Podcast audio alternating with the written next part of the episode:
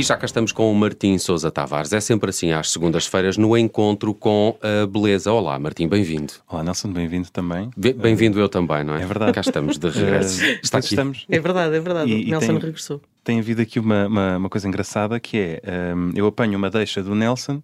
no- na semana seguinte terá cá um programa, uh, não sei se te deste conta disso, Nelson. Tu deixaste assim uma pergunta no ar, eu peguei naquilo e fiz dois episódios sobre É isso enquanto não estavas. Boa, boa. O que é que eu fiz? Peguei numa, numa coisa do Bruno, semana passada, trago aqui um episódio e, e portanto. E o Bruno não está. Bruno não está. Uh, todos trocados. Mas é dedicado a uma questão que ele levantou que eu acho que pode ser muito interessante, porque eu estava aqui a falar de interpretações e de autoria e não sei o quê, e o Bruno levantou uma questão que é eh, sobre o papel do intérprete, porque a música tem esta coisa engraçada, porque a obra de arte eh, não muda, nós é que mudamos com ela, né? estamos habituados a dizer isso. A pessoa vai ver o seu quadro preferido ao museu, vai vê-lo agora, vai vê-lo daqui a 15 anos e vai achá-lo um bocadinho diferente. Como é óbvio, o quadro não mudou à partida, nós é que crescemos. Hum, mas a música não entra bem aqui porque o intérprete, no fundo, tem de interpretar. Por isso, a peça que o Beethoven escreveu. Eh, Na verdade, a peça em si não é nada. Aquela, aquela tinta no papel, aquela partitura, precisa de alguém deste mediador que a traga à vida. E cada intérprete interpreta da sua forma. E a música é mesmo feita para isso, aliás. Um, e, portanto, eu pensei que era aqui um tema interessante, porque para, para quem nos ouve, é de facto uma das coisas mais ricas na música clássica. E como a ideia é abrir aqui portas, a questão das interpretações. Há pessoas que têm coleções em que têm tipo 20 interpretações da mesma sinfonia. Gostam tanto daquela sinfonia que querem eh, conhecê-la dirigida e tocada por todas as orquestras e todos os maestros. Então, E depois também há aquele. A melhor interpretação é Exato, daquele claro, fulano. óbvio, Também há isso, não é? Óbvio, sim, sim. Aliás, eu até fazia uma coisa com o meu professor de direção de orquestra em Itália, fazia um teste com os seus alunos, que era, punha uma gravação a tocar de uma orquestra e nós tínhamos de adivinhar quem era a orquestra e quem era o maestro, com base no, no Mas, estilo. mas, mas nas orquestras é muito típico uma pessoa escolher, quer ouvir aquela orquestra Exatamente. específico, aquele maestro. Exatamente. E- Aquela e- é que é a interpretação. É, e acontece uma coisa eh, muito engraçada também, que é a chamada interpretação emotiva eh, de uma primeira gravação que ouvimos de alguma coisa. Nós habituámos-nos àquele quebra-nozes do Tchaikovsky e depois parece que nenhum é tão bom como aquele, porque é o que nós eh, passa a ser a versão referência. Só que não existe nenhuma versão referência. Até porque na pop também há, há versões que são melhores que as originais. Então não? Então não, exatamente. Exatamente. E há artistas que já se sabe que são melhores é ao vivo do que, do que nos discos e vice-versa. Bom, então eu lembrei-me de trazer aqui um dos pianistas eh, menos ortodoxos, mais excêntricos que existem para mostrar ah, a que níveis pode chegar este extremo das interpretações de um artista ser ah, tão único que interpreta a música mesmo à sua maneira. Trata-se do Glenn Gould, não- poderá ou não ser uma- um nome conhecido de vosso e de, de quem nos ouve, que é, é super excêntrico, basta olhar para ele. Ele tocava, toda a vida tocou ah, sentado numa cadeira baixíssima, que era sempre a mesma cadeira que ele próprio com o rabo foi gastando. Então a cadeira às tantas já não tinha forro, ele sentava-se em cima da estrutura de madeira. Mas tinha o formato do Ele- rabo dele, para Exatamente. ele era super confortável. Exatamente, provavelmente. Andava sempre de cascóis e luvas até no verão. Canta durante as gravações, portanto, ouve-se ele a tocar e ouve-se a voz dele ali a fazer assim um contracanto. Era um prodígio, um tipo intelectualmente prodigioso. Escrevia, fazia programas de televisão, programas de rádio e depois. E, e diz que é um tocava- dos melhores intérpretes de Bach. Exatamente. Uh, É, Martim. para mim, sim, e, já, e, e é mesmo Barro que vamos ouvir hoje. Eu acho que ele, coitado, ele nasceu para a era da internet. Ele era assim um artista que queria estar em contacto com as pessoas, só que morreu em 1983. E a coisa mais excêntrica dele é que ele, aos 31 anos, ele era mesmo um virtuoso. Ele tinha uma carreira de concertos incrível. Aos 31 anos, ele desistiu de dar concertos em público e dedicou-se apenas a gravações até ao fim da vida. Um bocadinho E- como os Beatles também fizeram isso. Sim, não é? exatamente. Uma, uma, uma saída muito interessante, porque os concertos era a coisa mais lucrativa e aquilo em que um pianista de facto se afirmava. Mas eu acho que aquilo que ele estava a fazer era a verdadeira apologia do intérprete, porque ele dizia que um músico, quando entra em palco, tem que saber exatamente o que vai fazer. Porque se não souber, é tipo é uma coreografia. Aquilo tem que estar, cada passo, cada gesto tem que estar muito bem ensaiado, ou então vai correr mal. E ele dizia: como é que eu posso entrar em palco com uma ideia fixa na cabeça quando eu tenho 30 ideias sobre a mesma coisa? Eu preciso de as experimentar todas. Então o estúdio é o sítio certo para fazer isso. Ele ia para o estúdio e gravava 30 takes diferentes eh, da mesma peça. Com, com, E- com diferenças, algumas muito subliminares, não é? Exatamente. São, são um ouvido muito Treinado, muito é? treinado. Exatamente. É que conseguia mas, perceber. mas as, as que trago aqui hoje, acho que qualquer ouvido, a par de ouvidos, vai poder eh, descobri-las. Então, vamos mesmo ao nome plus ultra do Glenn Gould, que é Bach, como é óbvio, como disseste bem, Nelson, que são as variações Goldberg, que é um conjunto de peças para piano que o Bach escreve e que o Glenn Gould grava duas vezes na vida. Uma vez aos 22 anos e outra vez, já perto de, da morte, ele morreu aos 50 anos, grava com 48 anos. A primeira peça deste conjunto chama-se Área e vamos ouvir um bocadinho das duas versões. A primeira, quando ele era jovem, e de seguida, a segunda.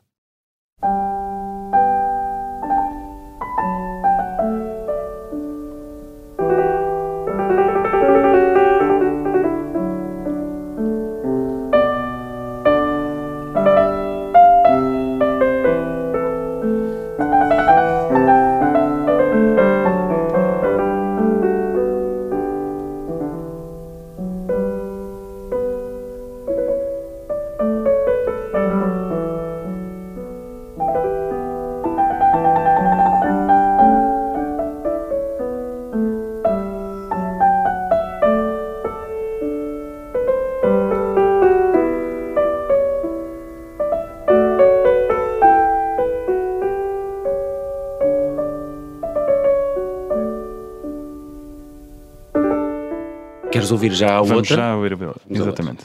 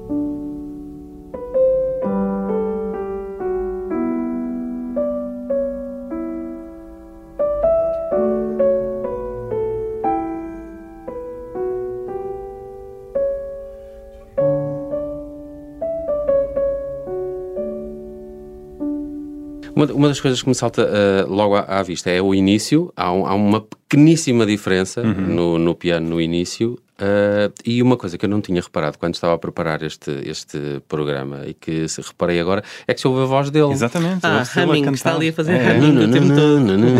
Alguma coisa parece que ele não consegue Exatamente. evitar aquilo e É. deixou estar. Sim, é, é uma das coisas mais en- engraçadas de facto deste músico e, e muitos foram os engenheiros de som que tentaram eliminar Limpar. aquele. Sim, sim, limpar aquilo. Mas os fãs do Glenn Gould dizem não tirem isso, isso é a presença humana de- daquele pianista. E é, é uma das muitas coisas excêntricas do Glenn Gould. Agora, o que é que estas variações de Goldberg têm de facto de, de extraordinário nestas diferenças, que são gravações feitas com mais de 25 anos de diferença entre elas?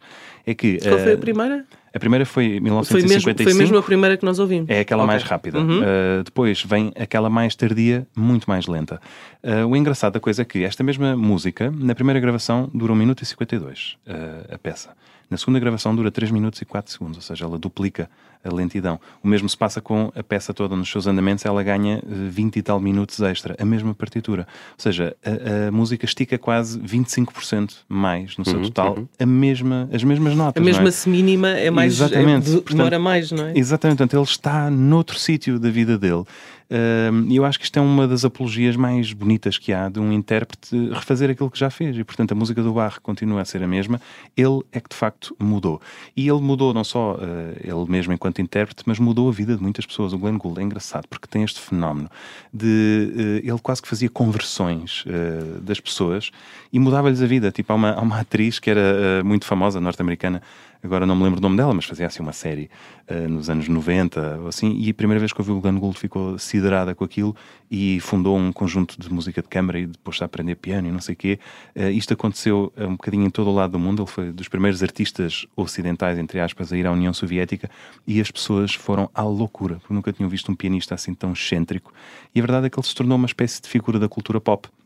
Uh, esta versão da, da, da, área tem 60 milhões de escutas só no uhum. Spotify, das quais eu devo dizer algumas são minhas. Uh, Responsabilizo-me por um, vá, um milhão. Uh, mas há um livro do Thomas Bernhard, O Náufrago, que é sobre o Glenn Gould. Há um filme muito giro chamado 32 Short Films About Glenn Gould, do François Girard. há outro chamado Hereafter, do Bruno Monsejon. Esta música que ouvimos é o fetiche do Hannibal, se se lembram dele se sentar sim, ao piano sim. e tocar. Uhum. Isto está sempre a andar ali à volta. Uh, o Glenn Gould vai naquele, naquele disco de ouro que se enviou na Voyager em 1977, sabem? Ah, é? Para o espaço, em que se enviou assim uns exemplos de, de sons e músicas do mundo dele. e ele, ele, é responsável por alguma da música que ali está. Portanto, é, para os marcianos ouvirem deliciados aquele long play. Pode uh, ser que lhes mude a vida também. Pode ser que sim, não é? Deixem de ser quem são e, e venham aqui falar connosco. Portanto, é assim uma, uma figura interessante, o Glenn Gould, que merece ser conhecido. Eu tenho o sonho, confesso, de traduzir uh, os escritos dele para português e ajudá-los uh, a publicar em Portugal. Esperemos, esperemos que consigas. Porque ele é mesmo um, um tipo. É idiosincrasia total. Eu gostei muito da tua definição, que era, era um homem da internet numa altura em que e morreu antes de existir sim, internet. Sim, mas ele fazia assim uns sketches na televisão em que fazia-se passar por Elvis. Filmes, não era? Exatamente. Ele era um tipo extremamente comunicativo. Ele provavelmente tinha Asperger, portanto, eh, não tinha amigos, uhum, uhum. ou vivia assim num, num quarto de hotel e tudo isso, mas depois era extremamente comunicativo para o ecrã e para os microfones, que não deixa de ser engraçado, uma pessoa muito virada para dentro fechou-se no estúdio e aí abriu-nos para o seu mundo. No Encontro com a Beleza desta semana também ficamos a saber mais sobre Glenn Gould e também aqui a deixar eh, a porta aberta para que o vão escutar e descobrir duas composições do mesmo autor de Bach, mas aqui com reinterpretações com vários anos de diferenças entre, entre elas, trazidas hoje aqui pelo Martim Sousa Tavares. E para a semana marcamos novo encontro com ele e Exatamente. com a beleza. Está obrigado, obrigado, Martim. Cá estaremos. Um abraço.